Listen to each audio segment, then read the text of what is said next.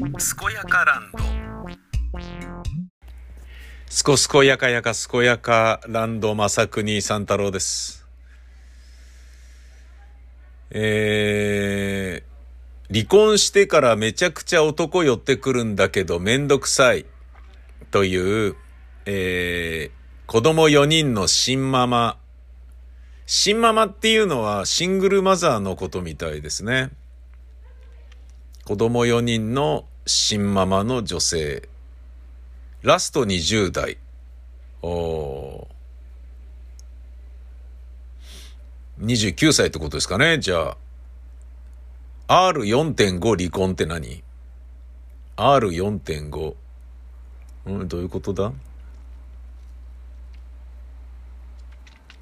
うーん、マイホームあり、シングルライフ楽しんでる。はあ、離婚してからめちゃくちゃ男寄ってくるんだけどめんどくさい。再婚に全くメリットを感じない。仕事と育児と家事でしんどいのに、そこに男の世話が増えて、しかも共働き前提だと負担増なだけでマジメリットなさすぎ。いや、これね、こういうのね、その、話聞いてみねえとわかんないもんだなと思ったな。うん、あのー、えっ、ー、と、女優さんでね、シングルマザーの方がいらして、シングルマザーっていうかね、それね、俺の芝居に出てる最中に離婚されて、で、打ち上げで実は離婚したんで、ええええ稽古中に離婚みたいな。そんな、なんか、そう、中途な状態でするものなの？みたいな。よくそれで稽古とか本番とかできてたね、君ってすごいね、みたいな感じなんだけどさ。実は離婚しました、みたいなね。ああ、つって。で、その人も言ってたんですよ。なんか、稼ぎのね、そんなにない男子と結婚っていうことになると、その、えー、福祉でね、もらえる、えー、シングルマザー手当的なものがほとんどもらえなくなり、えー、逆にね、あの、旦那の給料が低すぎると、逆になんかこう、収入減るっていうか、良くないのよね、みたいな感じで、だから、結婚したって意味ねえだろ、みたいな感じの、あの、どうなんだ、みたいなね、結婚しない方がいいんじゃねみたいな。なるほどなぁと思ったね。だからそのことちょっと思い出しましたね、今これね、見たら。しかも共働き前提とか、負担増なだけでマジメリットなさすぎ。再婚すると手当もなくなるし、また保育料とか発生するし、シングルでたまに遊びに連れてってもらうぐらいでいい、マジで。あいや、そうでしょうね。たまに男の人に遊びに連れてってもらうぐらいでっていうことでしょう。うん。で、それに対してね、女の人で心配になったんですかね。子供が手を離れた時を考えると不安になりませんか？ああ、なるほどね。これだ同じような立場なのかもしれないね。私は持ち家あるし、逆に子供の手が離れた時に元旦那と二人なんて耐えられない。うん、無理と思っていたので。ああ、なるほどね。だから、離婚したっていうことになるほどね。うん。で、これにね、またなんか、クソな人がクソなことを言ってるんですよ。あなたにメリットはなくても、子供が偏見の目で見られなくなるのはメリットかもしれませんね。うざいね、これね。今は母子家庭珍しくないですよって普通に答えてるっていうね。温厚だね、この人ね。うーん。まあ、それならよかったです。俺の子供が通う学校は一人もいなかったようだったので心配したまでで、ふざけんなよ、バーガー。カス、死ね。うーん。まあ聞かれない限りわざわざ離婚したとかは言わないのでね。うーん。クソだね、この人ね。まあわざわざ離婚したんですか？なんて聞く人もいないですよね。なので安心ですね、とかってまだ絡んで答えてて。で、それに対してシングルに恨みでも、地方では多いですよ。夫を ATM だと思って我慢しながら結婚生活を続けるのが幸せだとは思えなかったので、離婚して今が一番幸せです。うん、それは良かったです。別に恨みもないので安心してください。まあまあまあ、あの、恨みはないんだろうけれど、こういうね、あの、あなたにメリットがなくても子供が偏見の目で見られてて、もうもうその時点でお前クソだろっていうね、死ねばかっていう感じだよね。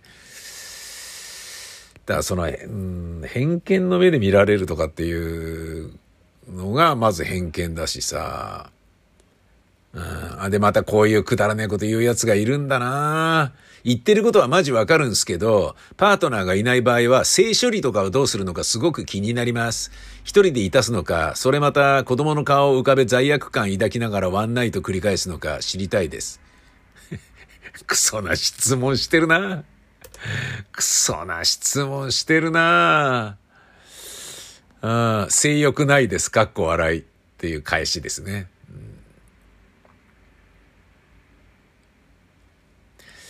えー、FF 外から失礼します。男性の性欲が7から10だとすると、女性の性欲って1から10まで個人差激しい上に、子供生まれると性欲なくなる場合が多いです。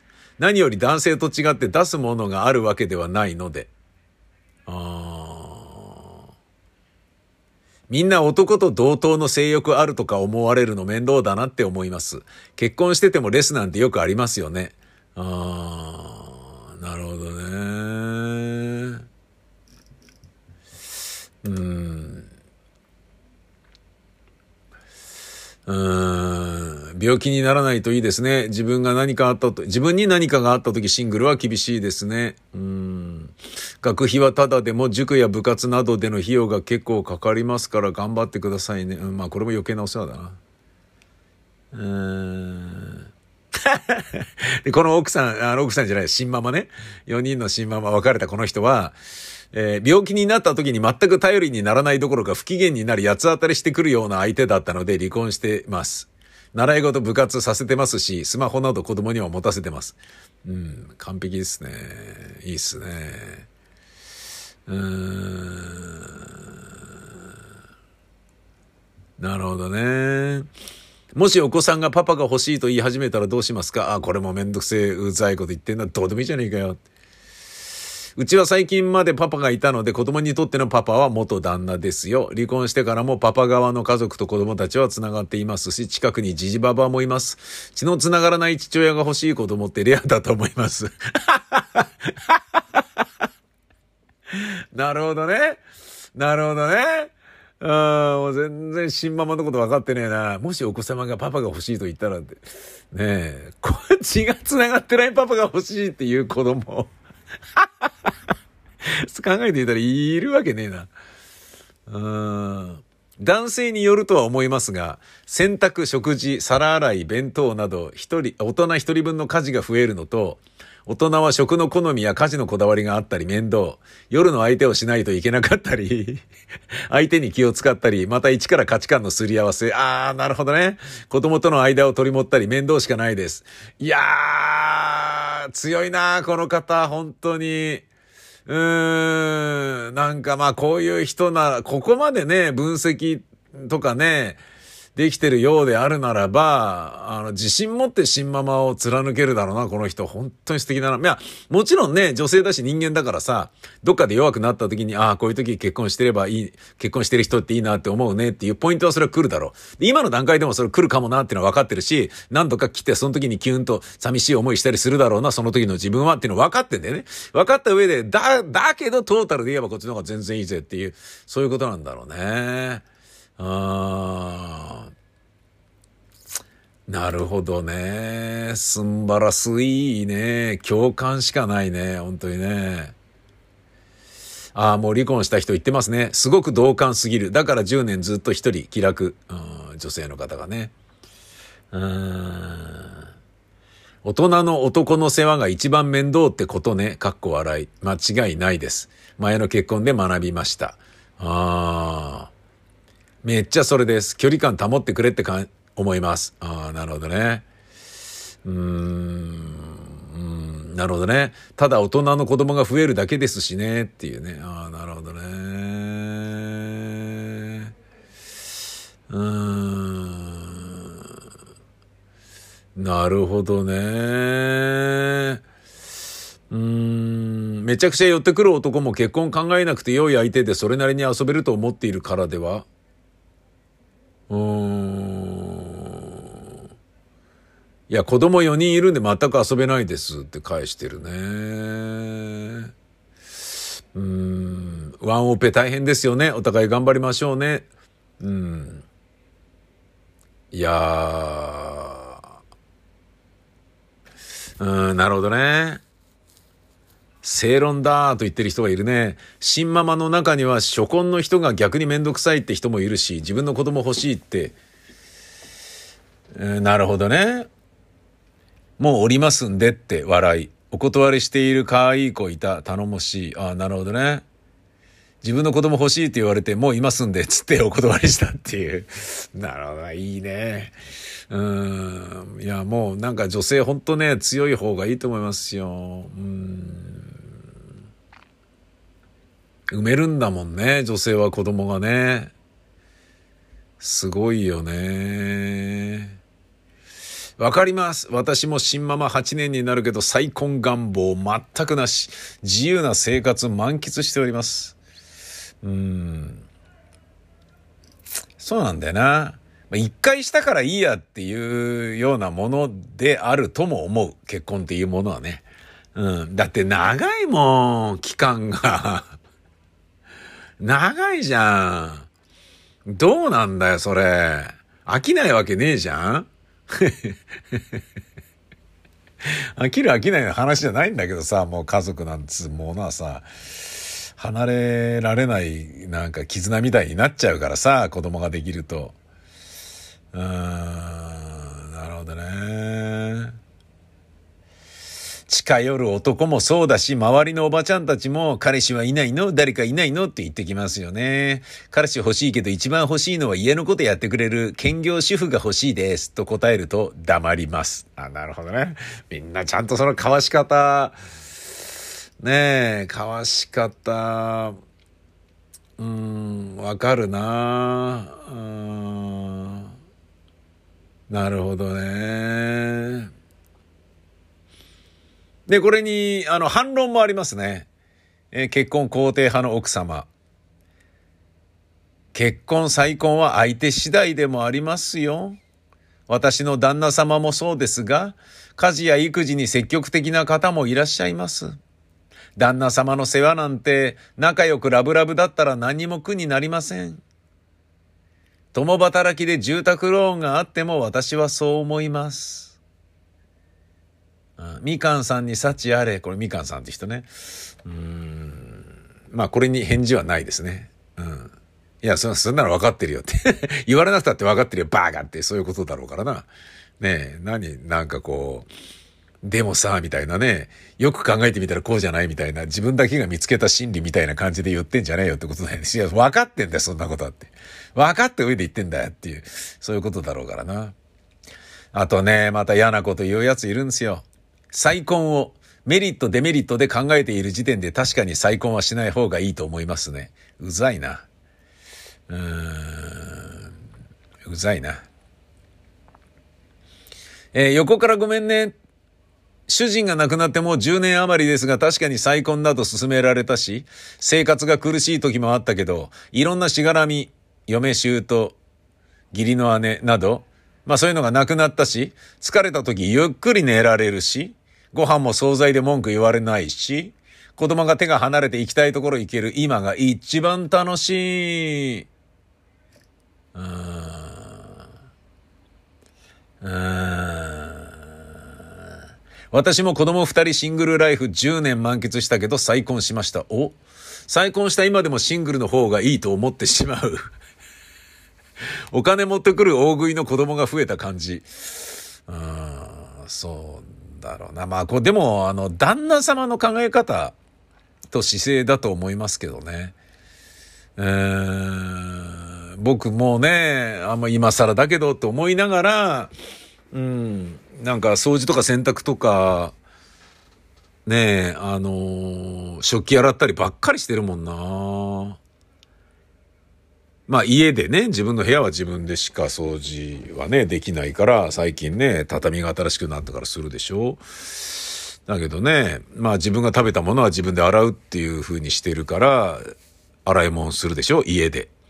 で、ここに来て、ここって吉祥寺ね。吉祥寺ブースに来て、自分が食べたものとかね、あの、お客さんが食べたね、食べたり飲んだりしたものを洗うでしょで、親のマンション行って、親がね、食べて散らかしたやつとか洗うでしょ？掃除するでしょ？なんかあのー、家事ばっかりしてる感じだよ。でも、それはね、えー、嫌でもないどころかね、それ別にまああの、僕の奥さんのためにやってるわけでもねえしさ、なんか、まあでも自分がね、こうちょっとスケジュール的に空いてきたからっていうこともあるかなっていうのはちょっと思うけど、なんかね、なんかさ、要はさ、奥様ってさ、あの、マスメディアのね、スタッフィングの話で言うと、AD みたいな感じがするわけよ。AD ってさ、ディレクターは、やること決まっててね。タレントと収録する。ね。テレビだったら撮影する。ロケ行ったりね。で、台本を、の打ち合わせを放送作家とする。で、プロデューサーと予算の話で、このぐらいなら使っていいよとかいうのを受けて、その中で番組を作る。で、編成からね、言われたことで、こういう CM 流してとかって言って、わかりました。じゃあこの CM の前は、ああいうね、ちょっと汚らしいシーンのドッキリはやめとくかなとかいうようなことをディレクターは中身考えるよね。編集してどうやって面白くなるのかとか、誰ブッキングしたから、したら面白くなるのかっていうことを考えてやる。AD の場合は、そうやってね、放送作家とかディレクターとか決められたことをやる人たちのパートの責任あるポジションの人たちがやってる仕事以外のこと全てをやるんだよね。つまり、昭和の奥様っていうものはさ、旦那が働いてきた。家に帰ってきた。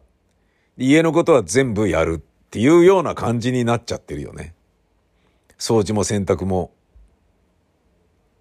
料理も、片付けも。電球が切れたら女房が買いに行くとかね。夫に頼んでいいのは何ですかね。開けることができないジャムの缶を開けてっていう時ぐらいで、それ以外は全部奥様がやるみたいな、そんな感じでしょ新聞の勧誘をあしらう。NHK のね、集金をね、応対するとかさ。ヤクルトおばさんにあじゃあ取ろうかしらっていう話をして、そんな取んなくたっていいだろうって旦那に怒られるとかさ。ご近所とね、挨拶して、お付き合いで沢会行ったり、行かなかったりとかさ。そんなようなことじゃん。なんか、旦那はね、もう仕事終わって家帰ったらもう、うちでは自由にやらせてもらうぜみたいな感じでふんぞり返ってっからさ。それは女の人大変だと思うよ。つまり AD っていう感じがするのね。以外のこと全てをやるっていうね。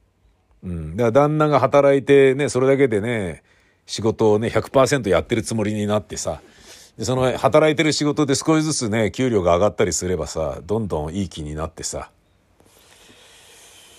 うん。で、それ以外のことは全部頼むな、みたいな感じだもんな。それダメだろうな。うーん。まあでもこういうのが真理なんじゃない？私は一人で寂しくなったりすることもあるので、そこまでスパッと思えるのって素晴らしいと思います。うん、そうだな。その通りだと思います。うん。なんかあの、うん、まあ僕もね、まあだ僕の奥さんもそうなんじゃねえかなと思うぐらいなんだけどさ、嫌だけどみんな我慢して離婚してないんじゃないの？みたいな気がしてならないんだよな。嫌ならいいよとかって言ってみようかな。そんなこと言ったら、どうなんやんだな。いや、やばいな。そう、一気にね、あの、どうなんだっていう感じだよな。うん。えー、こういうのがありました。LINE のやりとりでさらされてんだけどさ、おじさん、ホテルを断られて激怒してしまうとかって書かれてるっていうのがあって、これ何なのかなと思ったら、5.7万いいねとか出てて、何なのかなと思ったのね。したら相手からね、こう言われてんの。普通は誘われたら、ありがとうございます。抱いてください。と自分からお願いするものだよ。それが礼儀です。もう若くないんだから食事だけでお金出す男がいると思わないことだね。落ちぶれたおばさんになるのが楽しみ。笑い。金で買われてる女の末路なんて悲惨だよ。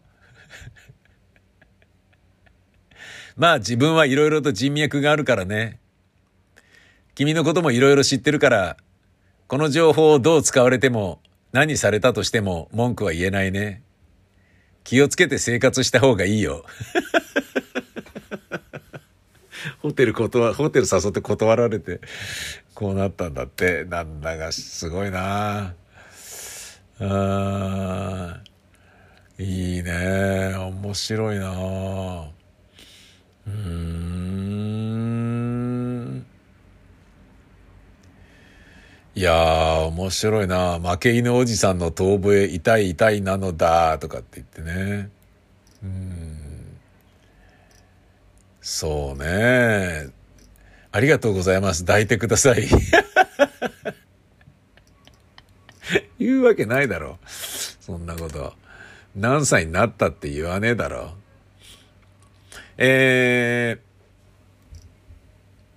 女性の場合、これなんかね、だまあ自分がやっぱジェンダー問題で自分の中の男尊女卑のね、あのミソジニーを駆逐したいなと思っているから、エコーチェンバーとしてこうなってるんだとは思うんですけど、女性の場合、学校では化粧するな、と厳しく指導されるのに、社会に出たら突然化粧するのがマナーだ、と謎ルールで化粧を強いられるのはなんだか理不尽だと思います。そりゃそうだよね。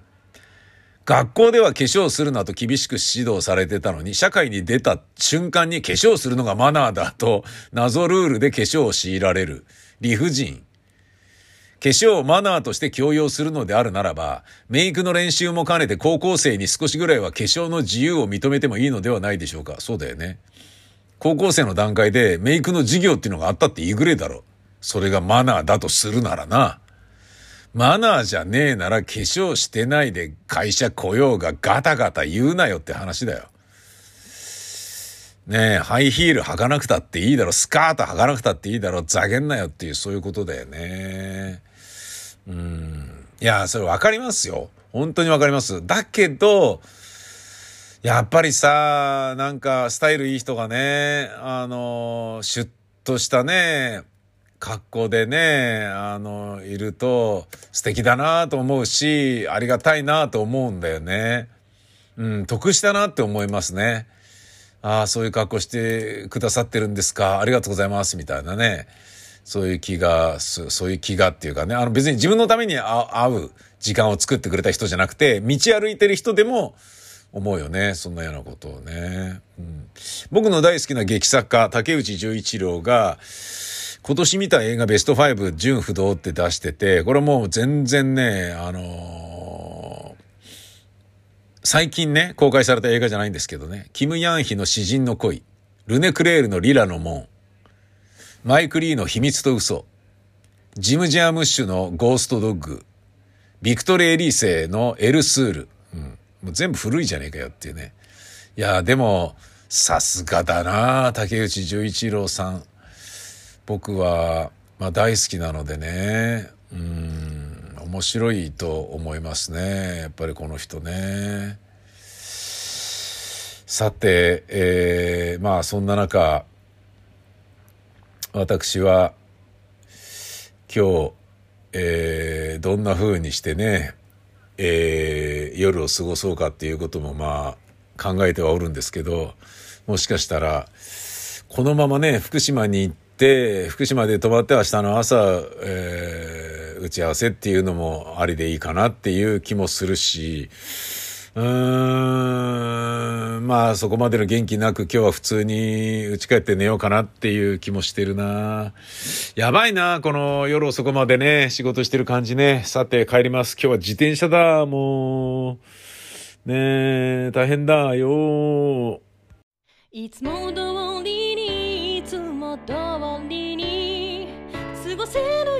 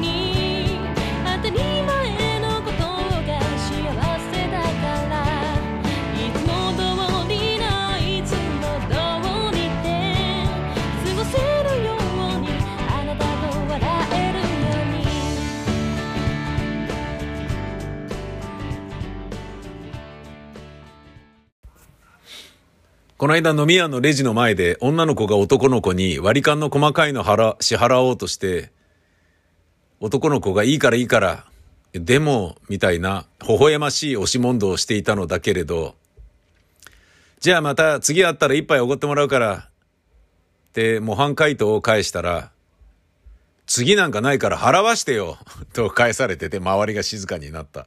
面白いですね、これね。12.5万いいね。うん。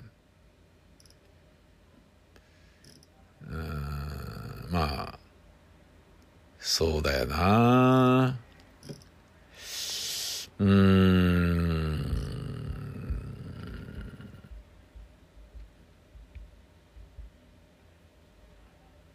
うん。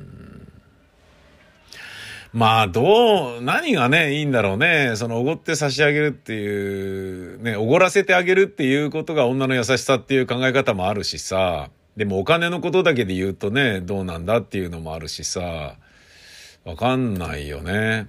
なんかね、俺、ああ、なるほどなと思ったのが、クリスマスプレゼントもらってから別れるってひどくないっていうような話に、なんかね、若い時劇団員とか、なんか稽古のなんか中打ち上げかなんかでそうなった時に違いますよって話になって、女の人が何人かで言っていたのが、ええー、っていう話なんだけど、あの、クリスマスプレゼントを用意しているのだろうから、それをもらってあげてから別れてるっていうだけですよっていうね。買ったのに、とか用意したのにっていうようなことであるならば、もうだから買っちゃってるんであれば、どのみち買ね金使ってんだったらもらった方がいいんじゃないの？みたいな、そういうことなんじゃないかなっていうね。うーん。なるほどね。うん、私が結婚するときに、仲間内で一番早く結婚するんだから絶対招待して、と言われ、これ読みましたっけ？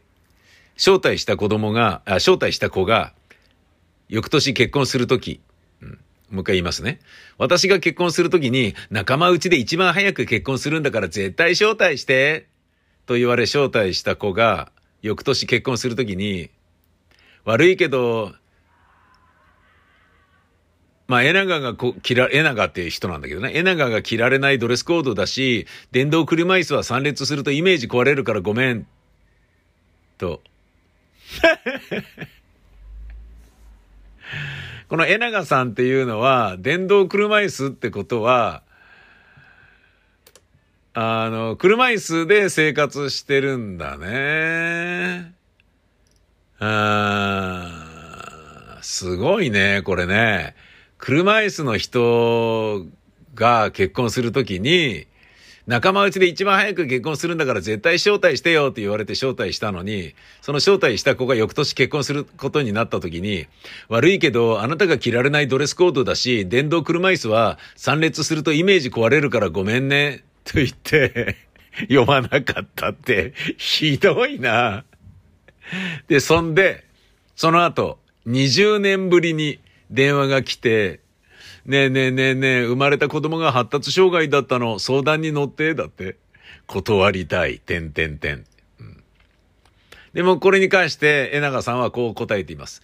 でも生きづらさがあるのは子供。子供に罪はない。あんな女が親だからきっとおかしな選択肢を選ぶ。きっとその子は苦労してる。心を無にしてサポートする。優しいなぁ。優しいなドレスコードってのは何なんだろうなっていうことなんだけど、えー、ドレスコード、つまり招待する側が指定するもので、招待した人は皆さん指定した服を着てきてくださいねという当日の服装のルールなんです。あだからこちら側がいろいろ考えても受け付けてもらえないというお話だったんですよ、だって。へえ。わけわかんねえななんかすごいですね、この江永さんって人ね。うーん。まあこれやっぱイラッとしてる人が多くて、外から失礼しますってね。お子さんと直接話せるなら話は別ですが、そのおかしなお母さんの相談に乗っても結局あまり有意義ではないかもと思いました。いや、そうでしょう。本当にそうだと思うよ。乗る、乗る必要ねえだろって。乗るなよっていう。話乗んなくていいさってみんな思ってるだろうね。うん。俺も思っちゃったけどね。えながさん、優しいんだな本当に。うん。そう思いましたとさ。へえ。なるほどね。うーん。まあ、そうだよな。結婚式ってね、誰を呼ぶ呼ばないとかめんどくさいもんな。俺ももう嫌だったもんな。もう結婚式そのものがまずあげたくねえよみたいなのもあったしさ。ねえ。で、劇団員がね、その時旗揚げのメンバーが、座長、あの飲み会の席を用意し、ね、この後用意しましたんでみんなで行きましょう、つって。どこどこにあって、もう大学の仲間もね、今日ね、式に来られなかった、あの大学の部活のメンバーもね、後輩含めてみんな来てますんで、って言われた時に、ごめん、俺会議あるから、つって、結婚式の前にも会議、後にも会議だったね。うん。結婚式を昼間にやって、夜に、うっちゃんなんちゃんのやるならやらねばの会議に行ったよ。今でも覚えてる。ええー、来ないの？つって。結婚式の日に仕事？とかって言って言われて。うん、今思えばね、なんだかなって感じだよな。うん、すごいな、本当に。ああ。まあしょうがないよ。いろんなことが腹水盆に帰らずだな。うん。ってな、いいんじゃないかな、お前らな。あの、松山千春のモノマネを練習してるけどなかなか上手くならない人。いいんじゃないかな、お前らな。なあ、それいいよな、そんな、なあ、やってるんだろ、お前らな。あ、俺な、これやってんだよ。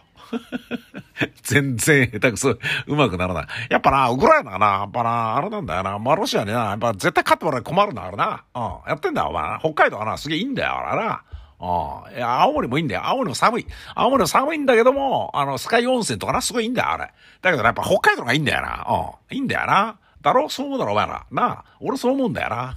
全然似てない。全然似てない。練習してるわけでもない。なんとかだなっていうイメージだけで言ってる。